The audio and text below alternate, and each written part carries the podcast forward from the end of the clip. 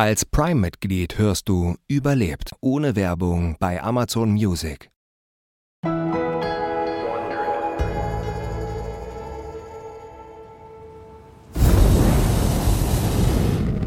Ein beinahe kirchturmhoher Heißluftballon steht majestätisch auf einer dunklen, nur vom Mond beleuchteten Waldwiese. Eigentlich wäre es hier mucksmäuschenstill. Doch die zwölf Meter lange Flamme, die von unten in die Ballonhülle schießt, zischt kräftig vor sich hin. Sie sorgt dafür, dass die Luft innerhalb des Ballons heißer und heißer wird. Die roten, grünen, türkisen, braunen und blauen Stoffbahnen leuchten und spannen sich immer straffer, als könne der Ballon es nicht erwarten, endlich loszufliegen. Es ist der 16. September 1979, kurz nach 2 Uhr nachts. Der fast aufbruchsbereite Heißluftballon steht auf dem Staatsgebiet der Deutschen Demokratischen Republik. Genauer genommen in Thüringen, unweit von Pösneck. Nur acht Kilometer Luftlinie von der Grenze zur Bundesrepublik Deutschland entfernt. Im Volksmund allgemein bekannt und berüchtigt als der Todesstreifen. Günter Wetzel reguliert die Brennerflamme. Er ist 24 Jahre alt und riskiert heute Nacht alles genau wie sein 37-jähriger Kumpel Peter Strelzig. Die beiden Männer stehen jetzt Schulter an Schulter in ihrer selbstgebauten Gondel, die sich unterhalb des Ballons befindet. Ihr sehnlichster Wunsch ist es, mit ihren Familien in Freiheit zu leben. Sie wollen raus aus der DDR. Peter hält einen riesigen Flammenwerfer in der Hand, den er direkt auf die Mitte der Ballonhülle richtet. Das orange flackernde Feuer spiegelt sich in seinen Augen die so besessen wie fasziniert auf den Ballon gerichtet sind. Petra Wetzel und Doris Strelzig halten sich ein paar Meter weiter bereit, die Kinder aus dem Auto zu holen. Das Kleinste ist zwei Jahre alt. Eine ungeheure Auftriebskraft zerrt an den Verankerungsseilen der Gondel. Die Luft im Ballon ist jetzt heiß genug. Schnell, es geht los. Holt die Kinder. Es ist 2.20 Uhr, als Peter das Kommando zum Kappen der Seile gibt. Alle acht Passagiere sind jetzt an Bord. Günther und der 15-jährige Frank Strelzig stehen jeweils auf einer Seite der Gondel und schneiden parallel zwei Seile durch. Sie sind an lange Eisenheringe gebunden, die tief im Boden stecken. Jetzt müssen nur noch die anderen Seile getrennt werden und der Ballon ist frei. Günther kappt das dritte Seil. Doch Frank auf der anderen Seite ist nicht schnell genug. Die Gondel hängt jetzt in einer Schieflage von 45 Grad. Und plötzlich reißt einer der Eisenheringe aus dem Boden durch die Luft und saust Frank mit voller Wucht an den Kopf. Blut läuft über sein Gesicht. Doch das bemerkt gerade niemand. Nicht mal Frank selbst. Denn es gibt ein noch viel dramatischeres Problem. Durch die Schräglage der Gondel ist die Brennerflamme zu nah an die Öffnung der Ballonhülle gekommen. Ein Stück Stoff steht in Flammen das Feuer droht sich mit rasender Geschwindigkeit nach oben zu fressen und den in mühsamer Handarbeit selbstgenähten Ballon zu Asche zu verwandeln. Seit mehr als anderthalb Jahren planen die Familien die gemeinsame Republikflucht über den Todesstreifen in die BRD. Die Stasi ist ihnen auf der Spur. Sie haben nur noch diese eine Chance.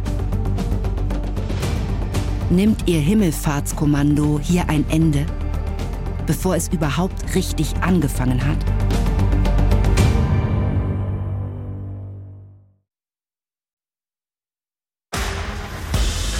Ich bin Eva Bay und das ist Überlebt von Wondery.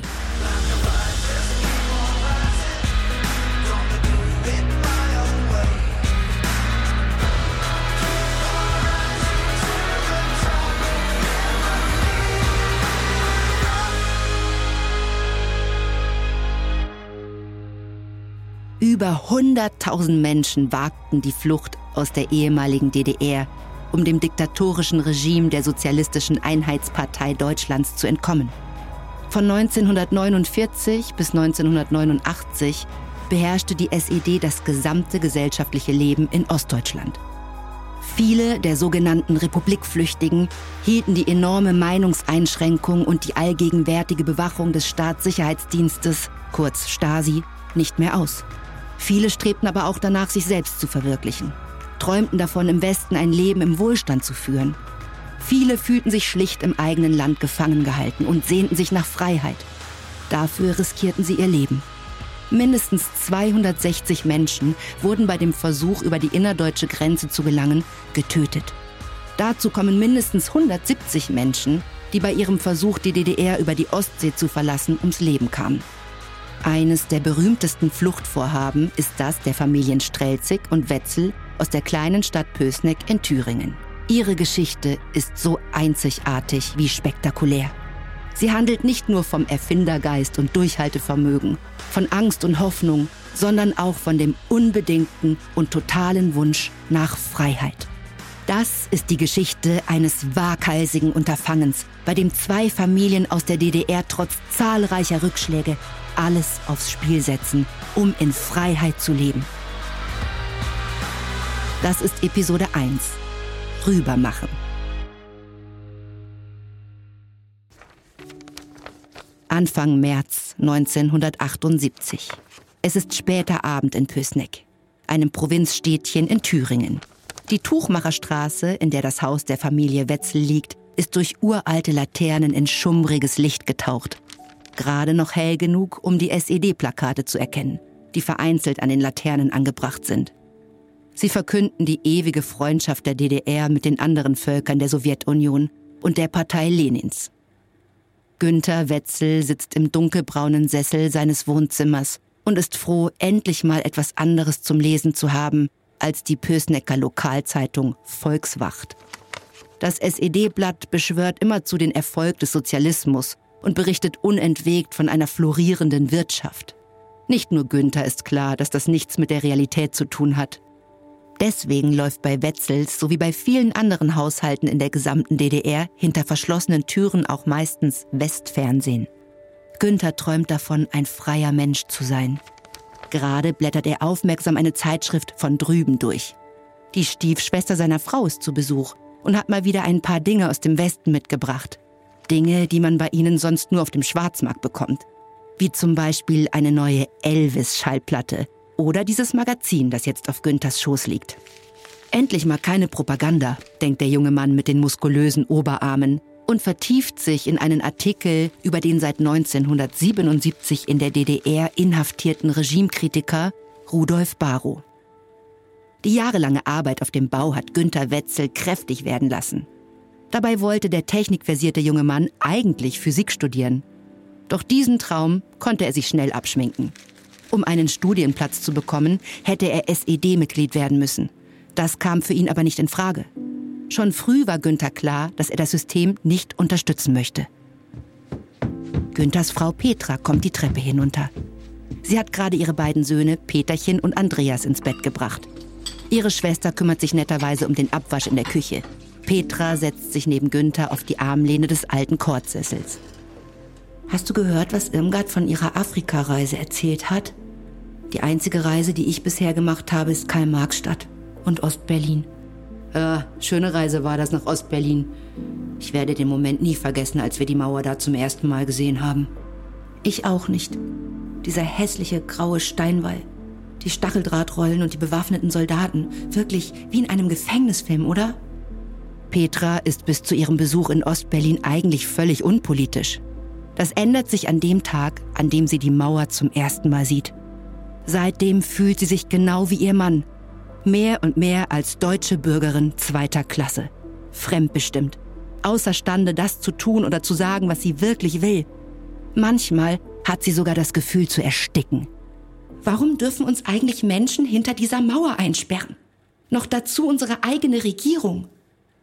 Petra seufzt, gibt ihrem Mann einen Kuss und geht dann zu ihrer Schwester in die Küche. Günther blättert wieder aufmerksam in dem Wessi-Magazin herum. Dann hält er plötzlich inne. Auf der Doppelseite, die er gerade aufgeschlagen hat, sind zig riesige fliegende Heißluftballons abgebildet. Es handelt sich um einen Artikel über das jährliche Ballonfahrertreffen in Albuquerque in den USA. Die bunten Ballons schweben friedlich über einer weiten Landschaft. An ihnen hängen geflochtene Körbe, in denen wiederum Menschen sitzen. In Günthers Augen blitzt es. Das ist es. Wir bauen uns einen Heißluftballon. Die beiden Frauen treten aus der Küche ins Wohnzimmer und schauen ihn völlig verdutzt an. Petra kennt das Gerede von ihrem Mann vom Rübermachen. Aber in diesem Moment wird ihr klar, dass er es diesmal wirklich ernst meint.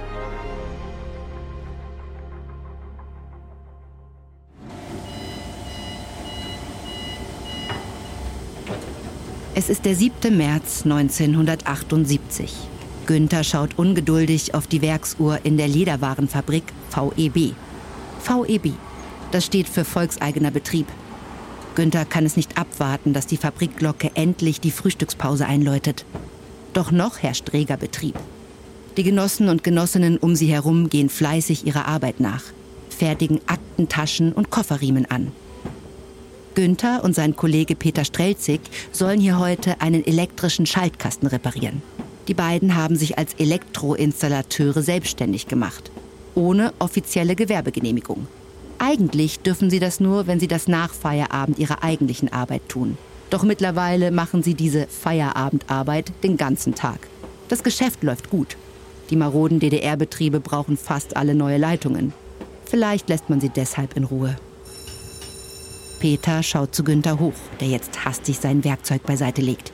Ihm ist schon aufgefallen, dass sein Kumpel an diesem Morgen seltsam ungeduldig, ja sogar unkonzentriert ist. Los, komm, wir gehen da rein. Günther zieht Peter in die Arbeiterumkleide. Drinnen lächelt SED-Chef Erich Honecker sie von einem Bild an der Wand aus an. Doch wenn der wüsste, was Günther Peter zu sagen hat, würde sich seine Miene sicher ändern.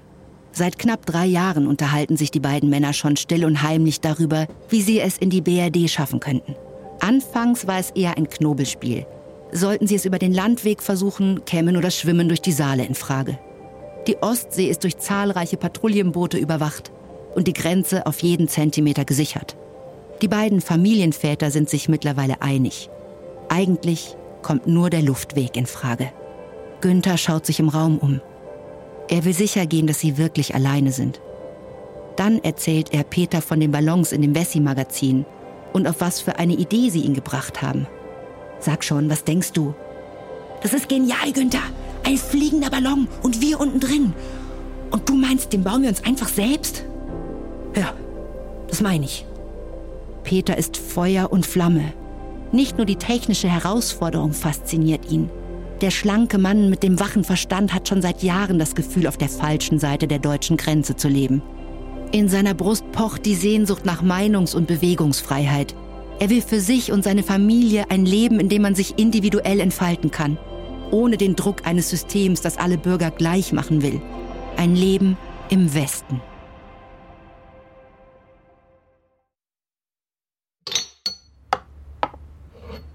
Peter und Günther sitzen am selben Abend bei ein paar Gläsern Schnaps im Wohnzimmer der Wetzels zusammen. Der Nordhäuser Doppelkorn erhitzt ihre Kehlen. Ihre Worte überschlagen sich. Sie können an nichts anderes mehr denken als an ihre waghalsige Fluchtidee. Für die beiden Männer steht nicht zur Debatte, dass sie die DDR ohne ihre Familien verlassen. Das heißt, dass ihr Ballon acht Personen tragen muss. Günther und seine Frau Petra sowie ihre zwei Söhne, den noch kein Jahr alten Andreas und den dreijährigen Peter, von allen nur Peterchen genannt, sowie Peter und seine Frau Doris mit deren beiden Söhnen, den zehnjährigen Andreas, der von allen nur Fitscher genannt wird, und seinen vier Jahre älteren Bruder Frank. Die Väter der Familien haben vor allem eines gemeinsam. Sie sind beide absolute Technikfanatiker und ziemlich fleißig. Peter ist gelernter Flugzeugmechaniker, Günther ausgebildeter Maurer. Nach fünf Jahren Schufterei auf dem Bau ließ er sich dann allerdings umschulen. Erst zum Forstfacharbeiter, dann zum Berufskraftfahrer. Sein eigentliches Interesse geht jedoch der Physik. Günther liest jedes Fachbuch, das er in die Finger bekommt, hätte sich gerne ausbilden lassen. Den Studienplatz verwehrte man ihm aber. Und das nicht nur, weil er nicht SED-Parteimitglied werden wollte, sondern auch, weil Günthers Vater in den Westen geflüchtet ist, als Günther noch ein Kind war. Unabhängig davon, ob Günther etwas dafür konnte oder Kontakt mit dem Vater hat, er muss dafür bezahlen. Peter und Günther wollen beide nicht sehnlicher als raus aus diesem System, das ihnen so falsch und ungerecht vorkommt. Und an diesem Abend haben sie zum ersten Mal das Gefühl, endlich eine konkrete Möglichkeit entdeckt zu haben. Einen Ausweg. Das physikalische Grundprinzip der Ballonfahrt ist ihnen völlig klar. Heiße Luft ist leichter als kalte. Erhitzt man die Luft innerhalb der Ballonhülle also stark genug, entsteht Auftrieb, der den Ballon samt Gondel und Passagieren gen Himmel treibt. Doch wie groß der Ballon sein muss, um sie alle acht in der Luft zu halten, welche die richtige Brennertechnik sein könnte und welches Gas sich am besten eignet, das wissen sie nicht. Noch nicht. Mensch, Günther, die Leute fliegen schon seit dem 18. Jahrhundert mit Heißluftballons durch die Lüfte. Was die vor 200 Jahren geschafft haben, das müssten wir heute alle mal hinkriegen. Ich sag mal so, wenn nicht wir, wer dann?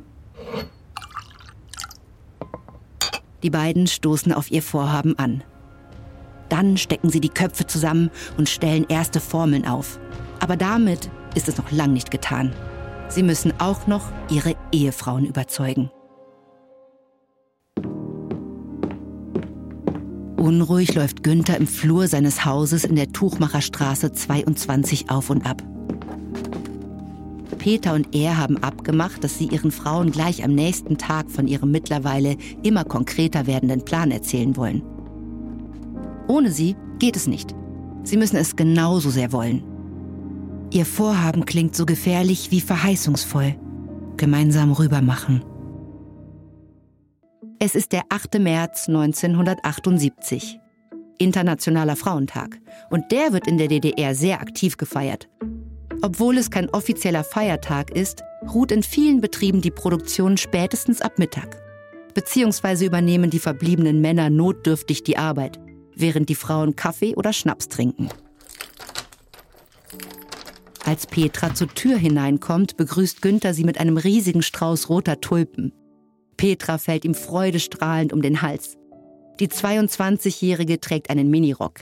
Ihre voluminösen, lockigen, rotbraunen Haare fallen offen auf ihre Schultern. Petra arbeitet als Qualitätskontrolleurin in einem Spannwerk in Pösneck, wo Schraubstöcke, Zwingen und andere Werkzeuge produziert werden. Amüsiert kramt sie jetzt eine Karte aus ihrer Handtasche, die alle Frauen bei ihr im Betrieb heute bekommen haben. Mit verstellter Stimme liest sie ihrem Mann vor. Liebe Genossinnen, zum Internationalen Frauentag wünschen wir euch Schaffenskraft, Gesundheit und immer den Willen, den Plan zu erfüllen. Den Plan zu erfüllen. Was für eine Augenwischerei. Wären wir eine westliche Firma, wir wären längst pleite gegangen bei all den fehlenden Teilen und dem ständigen Produktionsausfall. Günther holt jetzt eine Flasche Rotwein und zwei Gläser aus der Küche. Petra schaut ihrem Mann nach. Irgendetwas ist doch mit ihm. Sie kennt ihn viel zu gut, als dass er etwas verheimlichen könnte. Na los. Spuck's schon aus. Was ist mit dir? Petra zieht die Augenbrauen hoch und lässt sich in den dunkelbraunen Kordsessel fallen, in dem sie sonst eigentlich nie sitzt. Günther setzt sich auf das alte sandfarbene Sofa ihr gegenüber. Den Wein und die Gläser stellt er auf dem Wohnzimmertisch ab. Ich muss etwas Wichtiges mit dir besprechen. Erinnerst du dich an meine Idee, einen Heißluftballon zu bauen? Und damit rüber zu machen? Ja, aber das ist doch total verrückt. Günther erklärt ihr in aller Ruhe, dass er zusammen mit Peter Strelzig dabei ist, einen Ballon zu konstruieren. Dass sie einen Plan haben und noch wichtiger, dass sie den Plan für realistisch halten. Währenddessen breitet sich in Petras Magengrube die Angst aus. Was, wenn etwas schief geht? Was, wenn den Kindern während der Flucht etwas zustößt? Was, wenn sie abstürzen oder wenn auf sie geschossen wird? Gerade erst hat sie wieder mal eine dieser Horrorgeschichten erreicht. Eine Kollegin erzählte ihr von einem gescheiterten Fluchtversuch eines entfernten Bekannten, der mit seiner Familie rübermachen wollte. Man hat die Eltern hinter Gitter gesteckt und die Kinder ins Waisenhaus. Petra selbst wurde im Alter von zehn Wochen aus dem Waisenhaus geholt. Ihre Pflegemutter kümmerte sich um sie, als sei Petra ihre eigene Tochter die Vorstellung, sie würden ihren Söhnen durch eine gescheiterte Republikflucht ein Schicksal in einem Heim bereiten, macht sie fertig. Außerdem haben sie sich hier doch schon so viel aufgebaut. Gerade erst haben sie endlich einen neuen Fernseher und eine Badewanne bekommen. Darauf hatten sie lange gewartet. Und ihr Haus ist endlich fast komplett renoviert. Nach so vielen Jahren des Wartens auf die nötigen Baumaterialien. Sollen sie jetzt wirklich alles aufgeben? Petra, Willst du nicht auch, dass unsere Kinder in einem freien Land aufwachsen? Natürlich will ich das. Petra und Günther diskutieren an diesem Abend noch lange über das Hin und Wider des Fluchtplans. Schließlich ist Petra an Bord. Aber nur, wenn der Ballon auch wirklich ausreichend getestet und für sicher befunden wird. Auch Peter gelingt es an diesem Abend, seine Frau Doris zu überzeugen.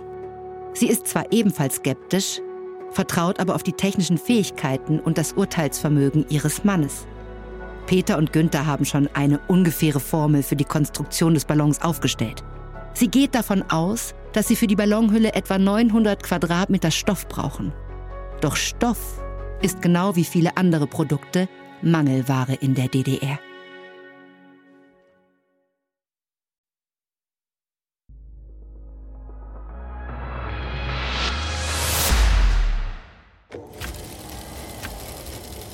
Peter und Günther sind mal wieder in der Lederwarenfabrik und installieren neue elektrische Schaltkästen. Heute ist die Lagerhalle dran. Der Geruch von frischem Ziegenleder steigt den Männern in die Nase. Peter hockt vor einem Schaltkasten, reißt ein altes Kabel raus und wirft es auf den Boden. Günther steht daneben, mit dem Rücken an die Wand gelehnt. Sein Blick streift gedankenverloren durch die Halle. Seit er seiner Frau versprochen hat, dass sie einen sicheren Ausweg gefunden hätten, um aus der DDR zu fliehen, zermartert er sich den Kopf darüber, wo sie bloß den Stoff für ihren Ballon herbekommen sollen. Sie können ja schlecht einfach in den Stoffladen hier im Pösneck gehen und sagen, Hallo Genossin, wir hätten gern 900 Meter Stoff, vielen Dank auch. Abgesehen davon, dass es so eine Menge wahrscheinlich gar nicht auf Lager gäbe, wissen sie auch, dass sie niemandem vertrauen können. Die Stasi hat ihre Spitzel überall. Da fällt ein Sonnenstrahl von draußen durch die langen großen Fenster der Lagerhalle direkt auf ein paar dicke Rollen Futterstoff, mit denen die Aktentaschen von innen verkleidet werden. Die warme Frühlingssonne lässt den dunkelbraunen Stoff glänzen. Günther bückt sich zu Peter hinunter und zeigt mit dem Finger auf die Stoffballen. Seine Mundwinkel deuten ein verschmitztes Lächeln an. Denkst du, was ich denke? Meinst du, den können wir einfach so mitnehmen? Na, wie sagt Erich Honecker noch gleich? Aus unseren volkseigenen Betrieben ist noch viel mehr rauszuholen. Na dann, wollen wir ihn doch mal beim Wort nehmen. Kurz vor Feierabend laufen die beiden zu einem Lagerarbeiter und verwickeln ihn in ein Gespräch.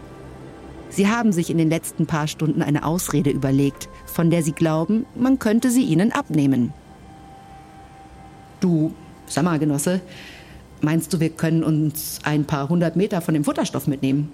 Wir haben gerade einen Campingclub gegründet und wollen uns daraus ein paar Vorzelte nähen. Du weißt ja, die Regale in unserem Stoffladen sind da nicht so verlässlich. Für eine Kiste Bier könnt ihr euch mitnehmen, so viel ihr wollt. Der alte Mann zuckt gleichgültig mit den Schultern. Bei vielen besteht der Glaube, dass Volkseigen eben auch gleich Volkseigentum bedeutet. Über Peters und Günthers Gesicht zieht sich ein zufriedenes Lächeln. Bei all den Spitzeln, die es so gibt, wissen sie auch, dass man sich untereinander aushilft, wo man kann. Der alte Lagerhallenarbeiter ist hier keine Ausnahme. Sie rollen den dunkelbraunen Futterstoff so lange auf, dass sie etwa 900 Quadratmeter zusammen haben und tragen ihn keuchend zu Peters 18 Jahre altem, knallorangenen Moskwitsch, ein in Moskau produziertes kastenförmiges Auto. Als Peter am Steuer sitzt, spürt er das Adrenalin in seinen Adern. Er drückt aufs Gas und zündet sich eine Zigarette an. Günther kurbelt das Beifahrerfenster hinunter. Das alte Backsteingebäude, in dem sich die Lederwarenfabrik befindet, wird im Rückspiegel immer kleiner. Das war einfach. Vielleicht zu einfach. Es ist bereits dunkel, als der orange Moskwitsch langsam in die Tuchmacherstraße in Pösneck einbiegt. Peter und Günther haben sich reichlich Zeit bei einem ausgiebigen Abendessen gelassen. Die Dunkelheit ist ihr Freund, beschützt sie vor neugierigen Blicken. Unter allen Umständen wollen sie vermeiden, dass jemand aus der Nachbarschaft sieht, was sie auf dem Rücksitz mit sich herumfahren. Es wohnen viele SED-Parteifunktionäre in der Reihenhaussiedlung der Tuchmacherstraße. Sie müssen den Stoff also unbedingt unbemerkt ins Haus der Wetzels schaffen. Günther steigt aus und sieht sich um. Die Straße ist leer. Das schummrige Licht der alten Laternen kommt ihnen heute gerade recht. Mit geballter Kraft packen sie jeweils ein Ende des schweren Stoffballens und gehen mit zügigem Schritt zum Haus. Petra hält ihnen die Tür auf. Das glaube ich jetzt nicht. Meine Güte! Schnell, kommt rein! Die beiden Männer laufen behutsam die Treppe hoch, bis ganz nach oben in den dritten Stock. Doris ist auch da. Sie hat gemeinsam mit Petra auf ihre Männer gewartet. Im Schlafzimmer der Wetzels angekommen, lassen Günther und Peter den Stoffballen auf den Boden sinken. Sie grinsen übers ganze Gesicht. Auch Doris ist ganz außer sich vor Freude und klatscht in die Hände. Nur Petra runzelt die Stirn. Na gut, wenn wir das hier wirklich durchziehen, dann brauchen wir ein paar Regeln. Die vier verabreden einen Pakt. Sie werden mit niemandem über ihr Vorhaben sprechen. Mit niemandem. Die Sache muss unbedingt absolut geheim bleiben. Selbst die Kinder dürfen nichts erfahren.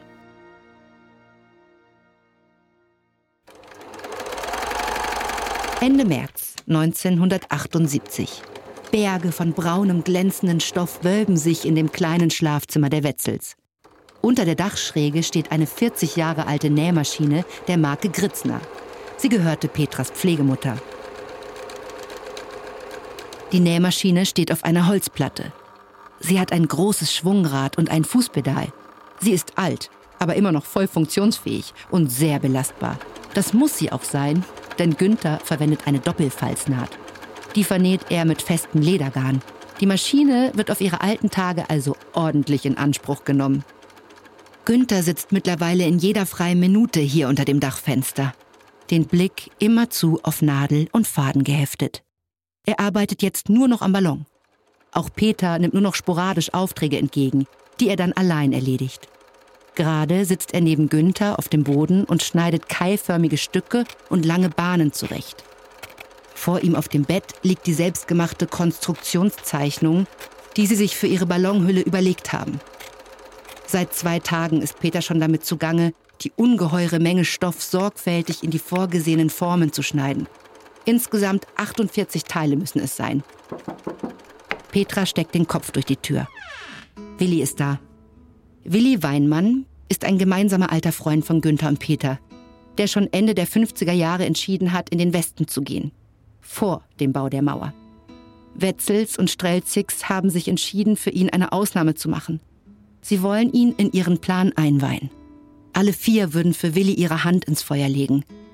Außerdem ist es eine Sicherheitsmaßnahme, ihn mit einzubeziehen für den Fall, dass die Stasi ihnen auf die Schliche kommt. Peter und Günther nicken sich zu. Hör zu, Willi. Wenn wir auffliegen, wird man uns einsperren und niemand wird jemals erfahren, was mit uns passiert ist. Da kommst du ins Spiel. Wenn die uns schnappen, musst du die Öffentlichkeit im Westen informieren, sonst verrotten wir für immer in irgendeinem Stasi-Knast. Willi weiß nicht so recht, wie ihm geschieht. Aber er will als treuer Freund helfen, wo er kann.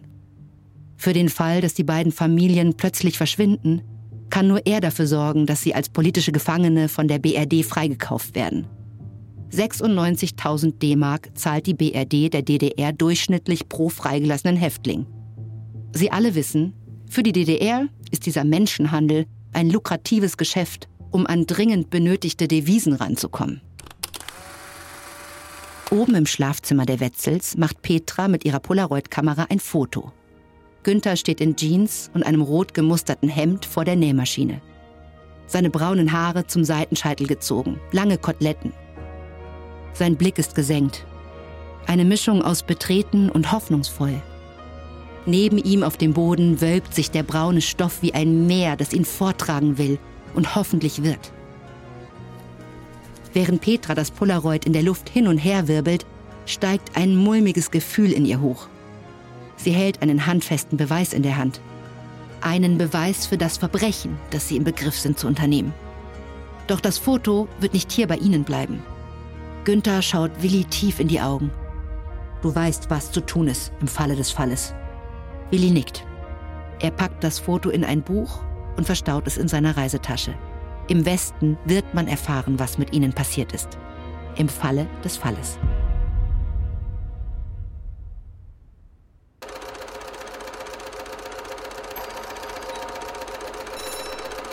Günther hält inne. Es ist, als würde er aus einer Art Trance erwachen. Seit 14 Tagen sitzt er nun schon täglich an dieser verfluchten Nähmaschine und näht. So lange, bis ihm die Hände schmerzen, die Fußgelenke anschwellen und die Augen tränen. Oft zwölf Stunden hintereinander. Das Klingeln an der Tür ist jedoch Grund genug für eine Unterbrechung.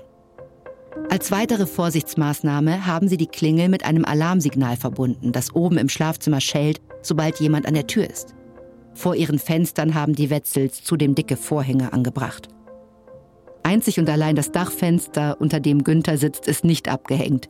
Die Vorstellung, dass ein Stasi-Spitzel so weit gehen würde, aufs Dach zu klettern, um ihn von dort oben zu beobachten, hat Günther einen heftigen Lacher beschert. Doch jetzt gerade ist ihm nicht zum Lachen zumute. Er ist müde und ihm tut alles weh. Langsam steht er auf und öffnet die Schlafzimmertür einen Spalt weit. Dann hört er, wie Petra die Haustür öffnet. Es ist die Nachbarin von gegenüber. Oft schon haben Günther und Petra darüber gemutmaßt, ob sie wohl ein Spitzel ist oder einfach nur einsam und sehr neugierig. Petra, liebe Genossin, wie wär's mit einem Kaffee? Ich hab Kuchen gebacken. Zwetschgen, den mögt ihr doch so gern. Neben Petra, also direkt vor ihrer Haustür zum Flur hinein, steht eine große Leiter. Der Boden ist mit einem Malerteppich ausgelegt. Oh, es tut mir sehr leid. Aber ich kann sie im Moment nicht reinlassen. Wir bauen gerade das Haus um und hinter der Tür steht ein Gerüst. Nachdem die Frau ihre Enttäuschung über diese klare Absage kundgetan hat, drückt sie Petra ihren Zwetschgenkuchen in die Hand und verabschiedet sich. Auf ganz bald. An diesem Abend näht Günther die letzten Stoffkeile und Stoffbahnen aneinander. Endlich. Aus 900 Metern Stoff ist ein birnenförmiger, braunfarbener Ballon geworden. Doch ein Ballon allein macht noch keinen Heißluftballon.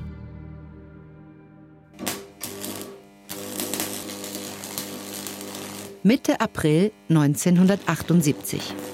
In der Werkstatt der Wetzels fliegen die Funken. Auch die Kellerfenster sind mit schweren Vorhängen abgedeckt, sodass man die Lichtblitze des Schweißgerätes von draußen nicht sehen kann. Günther und Peter sind dabei, eine Gondel zu bauen. Auf einer großen, aus rohen Brettern zusammengezimmerten Werkbank liegen alle erdenklichen Werkzeuge. Und ein aufgeschlagenes Handbuch mit dem Titel Fachkunde für Gasmonteure. Das aktuelle Glanzstück von Günthers Werkstatt ist eine Bohrmaschine der Westmarke Black Decker. Petras Schwester hatte sie ihnen bei ihrem letzten Besuch für ihre Renovierungsarbeiten am Haus mitgebracht. Am liebsten hätten die Männer sich eine richtige Gondel gebaut. Eine aus geflochtenem Korb. Doch das Material dafür haben sie nicht. Außerdem war ihnen schnell klar, dass ihre Gondel transportierbar sein muss. Sie können ja schlecht aus ihrem Garten heraus abheben. Peter legt das Schweißgerät auf die Werkbank und nimmt seine Schutzbrille ab. Na, was sagst du? Das sieht doch schon ganz passabel aus, oder? Ist mir eigentlich egal, wie das aussieht. Hauptsache, es ist stabil. Günther kniet sich hinunter und untersucht die neu verschweißten Stellen an allen vier Ecken des Stahlrahmengestells. 1,40 mal 1,40 groß. Hellgrün. Alles top. Peter ist für seine Sorgfältigkeit bekannt. Noch nie hat er bei irgendetwas gepfuscht. Und jetzt wird er schon gar nicht damit anfangen. Es geht schließlich um sein Leben und um das seiner Familie. Günther schnappt sich jetzt ein 0,8 mm dickes kunststoffbeschichtetes Blech und fängt an, es in dem Stahlrahmen zu befestigen. Schraube für Schraube. In alle vier Ecken kommen lange Eisenstangen, an denen sie wiederum Haken anschweißen. Dort sollen die Seile angebracht werden, an denen später ihr Ballon hängen wird. Dann bohren sie auf unterschiedlicher Höhe jeweils fünf Löcher in die vier Eisenstangen, um ein Geländer zu bauen. Günther improvisiert dabei, wo er kann schnappt sich kurzerhand fünf Wäscheleinen und fädelt sie Loch an Loch, Ebene für Ebene ringsrum fest. Damit sieht ihre Ballongondel nun aus wie ein kleiner Boxring. Die Männer sind zufrieden und rufen ihre Frauen zu sich. Petra und Doris kommen lachend die Treppe hinunter. Die beiden verstehen sich bestens.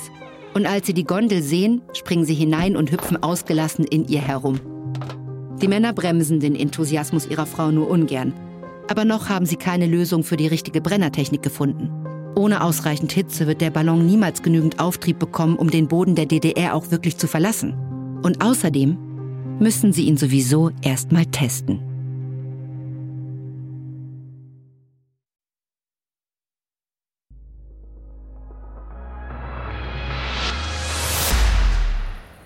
»28. April 1978. Peter rümpft die Nase. Der Geruch von Schweineställen liegt in der Luft. Er kommt von der nahegelegenen Siedlung Neuen Beuten zu ihnen herübergeweht. Es ist 11 Uhr abends. Zeit für den ersten Testversuch. Peter und Günther packen nach und nach alle ihre Utensilien aus dem Anhänger, der hinter dem orangenen Moskwitsch auf einem sandigen Weg steht.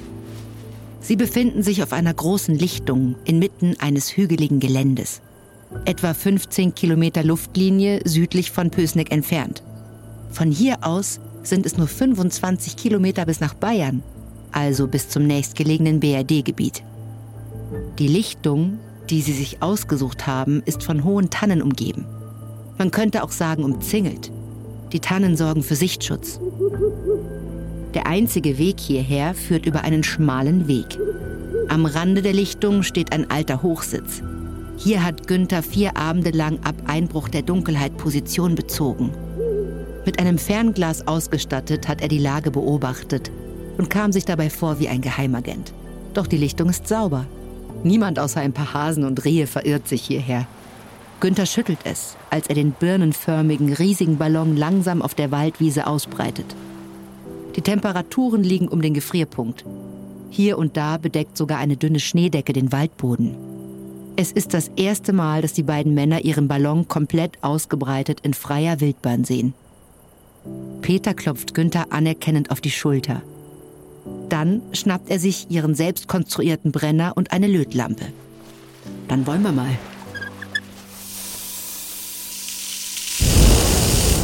Günther hält die drei Meter breite Ballonöffnung offen, so gut er kann. Die Flamme, die aus dem Brenner schießt, ist einen Meter groß. Peter richtet sie direkt in die Ballonhülle. Doch der Ballon füllt sich nicht. Nach einigen Minuten dreht er das Ventil wieder runter. Verdammt, da passiert ja rein gar nichts. Zwei Stunden lang versuchen die Männer, ihren Ballon zum Schweben zu bekommen. Ohne Erfolg. Er liegt beinahe unbeeindruckt immer noch schlaff auf dem Boden. Enttäuscht und auch ein wenig deprimiert packen Günther und Peter alles wieder sorgfältig ein und fahren nach Hause. Unterwegs zermartern sie sich den Kopf. Wie können sie die heiße Luft gezielter in ihren Ballon hineinbringen? Wo liegt der Fehler? Wie lässt sich ihre Aufblastechnik optimieren? Da kommt Günther ein entscheidender Gedanke. Wir müssen uns ein Gebläse bauen. Außerdem überlegen sie sich, dass ihre Ballonhülle senkrecht hängen müsste, damit die Flamme des Brenners direkt von unten in sie hineinströmen kann. Ihr erster Testversuch war also wenig erfolgreich. Aber immerhin haben sie wichtige Erkenntnisse mitgenommen.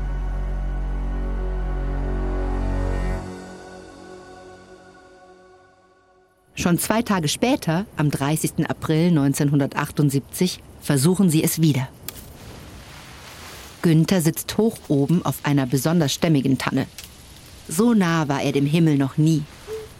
Es ist die höchste Tanne, die sie hier auf ihrer Waldlichtung ausfindig machen konnten. Der Ast, um den er seine Beine geschlagen hat, wippt unter seinem Gewicht hoch und runter. In seiner Hand hält Günther eine Art Flaschenzug, den er zusammen mit Peter konstruiert hat. Eigentlich ist es bloß eine Holzrolle, an der ein Seil angebracht ist. Günthers Aufgabe ist es, diesen Flaschenzug hier oben an der Tannenkrone zu befestigen. Als der gerade 23 Jahre alt gewordene Günther nach unten blickt, wird ihm kurz schwindelig. Er ist locker 20 Meter über der Erde. Unten stehen Peter, Doris und Petra. Es ist Mitternacht und die Sterne funkeln am Himmel. Günther kneift die Augen zusammen und lehnt sich ein Stück nach vorne. So, das sollte halten, als er einige Minuten später zurück am Boden ist, drückt Petra ihm ein Glas selbstgemachten Johannisbeerschnaps in die Hand. Zum Aufwärmen. Gemeinsam stoßen die beiden Paare auf gutes Gelingen an. Das neue Gebläse, das Günther aus dem Motor seines alten Motorrades, mehreren Blechplatten und einem Propeller zusammengebaut hat, steht einsatzbereit neben ihnen. Jetzt gilt es nur noch, die Ballonhülle in die Senkrechte zu bewegen. Und es kann losgehen. Mit Hilfe des Flaschenzugs ziehen sie ihren Ballon hoch in die Luft, sodass er die Tanne von einer Seite bedeckt wie ein seidenes Kleid. Doch der Ballon ist höher als die Tanne. Der untere Teil des Stoffes liegt auf der Erde. Doris und Petra sind heute für das Offenhalten der Ballonöffnung verantwortlich. Jeweils auf einer Seite stehend halten sie den Stoff so, dass die Öffnung schön weit auf ist. Peter richtet die Flamme des Gasbrenners aus und Günther justiert das Gebläse so, dass die heiße Luft in die Ballonhülle gedrückt wird. Der Motor knattert dumpf und gleichmäßig vor sich hin. Auch den Brenner haben sie überarbeitet, indem sie die Düsen geöffnet haben. Die Flammen sind jetzt zwei bis drei Meter groß. Und auch das Gebläse erfüllt seinen Zweck. Es unterstützt die Flammen dabei, sich in das Innere des Ballons zu bewegen. Doch dort passiert trotzdem kaum etwas. Der Stoff hängt selbst nach 30 Minuten immer noch schlaff an der Tanne hinunter. Da erkennt Peter, was Teil des Problems sein könnte. Doris, Petra, wir müssen versuchen, die Luft weiter hoch in den Ballon zu bekommen. Ihr müsst den Stoff hochwedeln. Die Frauen frösteln, also trinken sie noch einen Schluck Johannisbeerschnaps. Dieses Mal direkt aus der Flasche. Dann laufen sie an der Ballonhülle entlang und ziehen den Stoff alle paar Meter hoch, damit die heiße Luft von unten weiter vorankommt. Aber auch das hilft nicht. Völlig aus der Puste fängt Petra irgendwann an, heftig zu lachen. Der Anblick des schlaff auf dem Waldboden herumflatternden Ballons kommt ihr auf einmal unheimlich komisch vor. Wir sehen aus wie verrückt gewordene Waldkobolde. Wenn uns jemand beobachten würde, würde der glatt denken, wir seien allesamt gerade aus der Klapsmühle gekommen. Doris bleibt jetzt ebenfalls stehen und steigt in Petras Lachanfall ein. Die Frauen lassen sich zusammen auf den Boden fallen und gackern um die Wette. Günther und Peter können der Situation rein gar nichts Komisches abgewinnen. Sie hatten so sehr auf ihre neuen Konstruktionen gehofft. Da geht Peter plötzlich ein Licht auf. Günther, ich hab's. Der Stoff ist nicht luftdicht genug. Die Luft entweicht aus dem Stoff. Stimmt, ja, das ist es. Der ist viel zu grobmaschig. Die warme Luft sickert einfach durch. Die vier lassen es gut sein für heute. Doch bevor sie den Ballon wieder zusammenpacken können, muss die Luft, die sie nun so mühsam reingeblasen haben, wieder raus. Also rollen sich die vier mit ihren Körpern wie Nudelhölzer über die Stoffhülle. Während sie so die verbliebene Luft rauspressen, kichern Petra und Doris unentwegt vor sich hin. Dabei bleiben die Minen der Männer bierernst. Sie haben nur eine Sache im Kopf. Wie bekommen sie den Stoff so imprägniert, dass er luftdichter wird, ohne gleichzeitig zu schwer zu werden?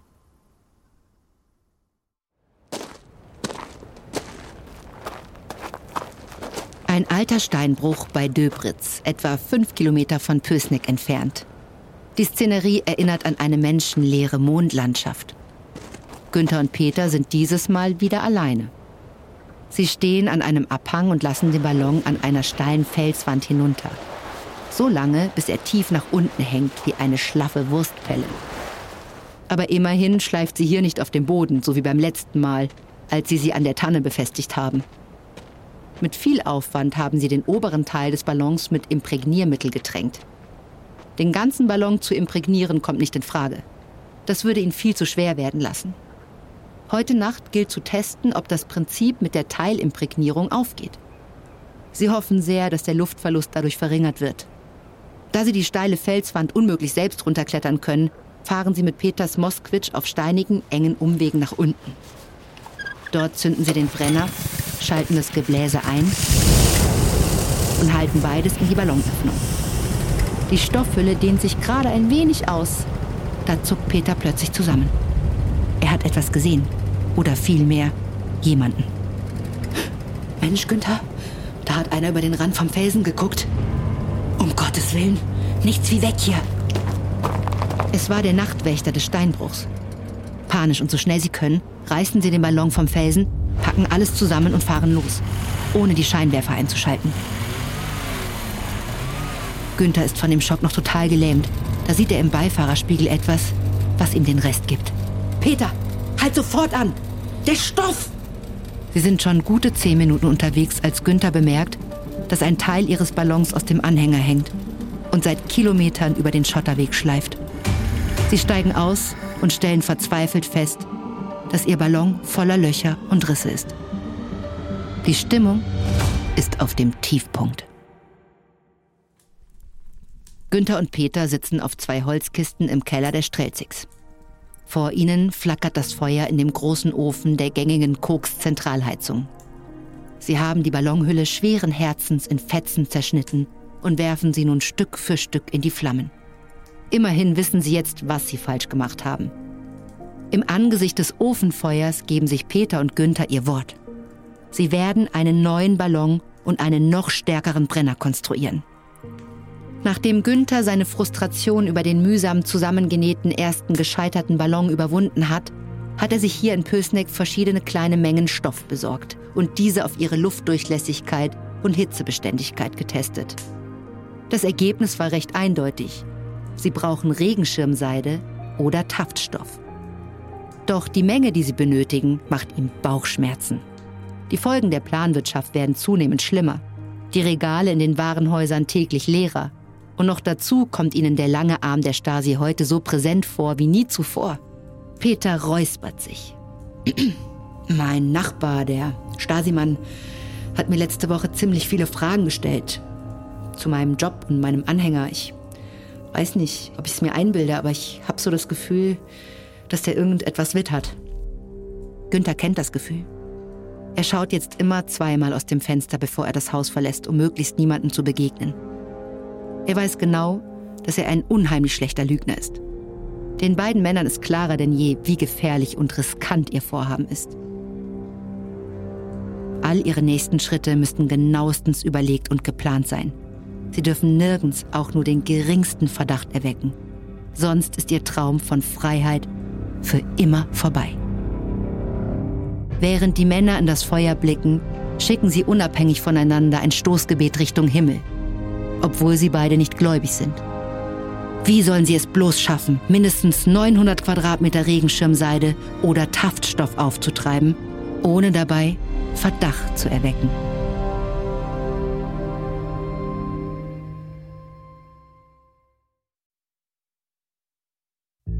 Das war die erste Folge unserer vierteiligen Serie Ballonflucht. Drang nach Freiheit. Wenn dir unser Podcast gefällt, gib uns eine 5-Sterne-Bewertung. Hier noch ein kurzer Hinweis zu den Szenen in diesem Podcast. In den meisten Fällen wissen wir zwar nicht genau, was gesagt wurde, aber unsere Geschichte basiert auf echten Tatsachen und tiefen Recherchen. Wenn du mehr über die unglaubliche Geschichte der Ballonflucht von 1979 erfahren möchtest, empfehlen wir dir die Bücher Mit dem Wind nach Westen von Jürgen Petschul und Schicksal Ballonflucht von Doris und Peter Strelzig. Im Netz empfehlen wir dir die Webseite ballonflucht.de die von Günter Wetzel erstellt wurde. Michael Bulli-Herbys Erzählung Ballon aus dem Jahr 2018 zeigt die Geschichte als Spielfilm. Überlebt ist eine Produktion von Munk Studios für Wondery. Ich bin Eva Bay. Geschrieben wurde diese Serie von Kira Funk.